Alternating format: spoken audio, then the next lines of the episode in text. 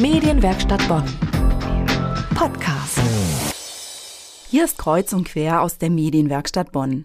Schon als Kinder werden unser Essverhalten und unsere Vorlieben maßgeblich beeinflusst. Von unseren Eltern, weil sie unser Vorbild sind. Mittlerweile ist es leider nicht mehr selbstverständlich, dass die ganze Familie dreimal am Tag gemeinsam isst.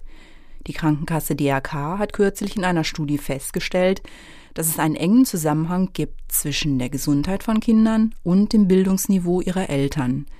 Diese Studie belegt, dass Kinder aus Familien mit einem niedrigeren Bildungsstatus bis zu dreimal häufiger an Karies oder Übergewicht erkranken, im Vergleich zu Kindern aus Akademikerfamilien. Das Mahlzeitenprojekt im Bonner Caritas-Zentrum Unshus zeigt, dass man dagegen etwas tun kann. Meine Kollegin Johanna Risse hat das Jugendzentrum in der Bonner Nordstadt besucht und auch mit einem Bonner Promi über die heutige Ernährung von Kindern gesprochen. Wir müssen davon ausgehen, dass viele Kinder ohne Frühstück in die Schule kommen, dass sie zum Mittagessen irgendwie ein Hanuta essen und dass sie abends irgendwie ein Brot essen, weil sie auf sich selber gestellt sind. Kabarettist und Fernsehstar Bill Mockridge macht sich Sorgen um die Ernährung gerade von sozial benachteiligten Kindern und Jugendlichen.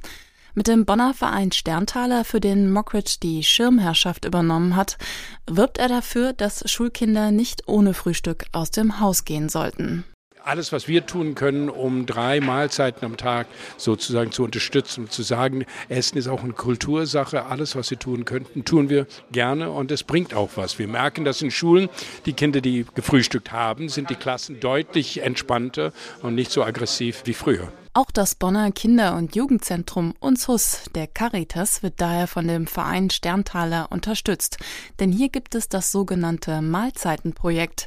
Kinder lernen dabei, wie sie sich selber eine gesunde Mahlzeit zubereiten können und werden so nachhaltig zu gesunder Ernährung motiviert. Mit Kochgruppen, gemeinsamen Mahlzeiten und gemeinsamen Einkaufen. So Leiter Wolfgang Hüttermann. Wir fragen nachmittags ab, wer mitkochen möchte, wer Ideen hat. Dann machen wir eine Einkaufsliste, wir gehen mit den Kindern einkaufen und dann wird gemeinsam gekocht. Wir versuchen natürlich auch Sachen zu kochen, wo wir jetzt nicht Nudeln in den Topf hauen und eine Soße dazu machen, sondern ein bisschen mehr halt auch dann, wo die Kinder was lernen, wo die mithelfen können. Ganz wichtig ist das Tischdecken, Tischgemeinschaft und das nehmen die Kinder auch mit nach Hause. Also wir haben schon oft Kinder gehört, die dann zu Hause auch gefragt haben, können wir denn zusammen am Tisch essen? Viele machen das nicht mehr. Essen. Dankeschön, Tiet. Guten Appetit. Lecker. Beste Suppe ever. Rappelvoll ist es daher immer in der Küche des Kinder- und Jugendzentrums Unshus. Auf dem Tisch steht heute eine herbstliche Delikatesse. Ein großer Topf voller Kürbissuppe. Goldgelb leuchtend, würzig duftend und nicht nur selbst gekocht von den Kindern, sondern auch selbst geerntet. Denn im Garten der Einrichtung lernen die Kinder auch, wie man Gemüse anbaut und ernten es dann ganz frisch für ihre Mahlzeiten.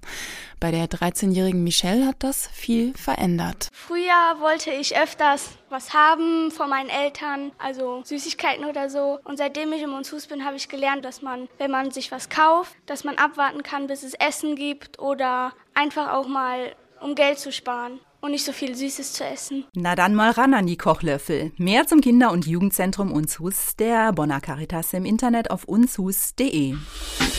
Medienwerkstatt Bonn. Mehr Beiträge auf medienwerkstattbonn.de.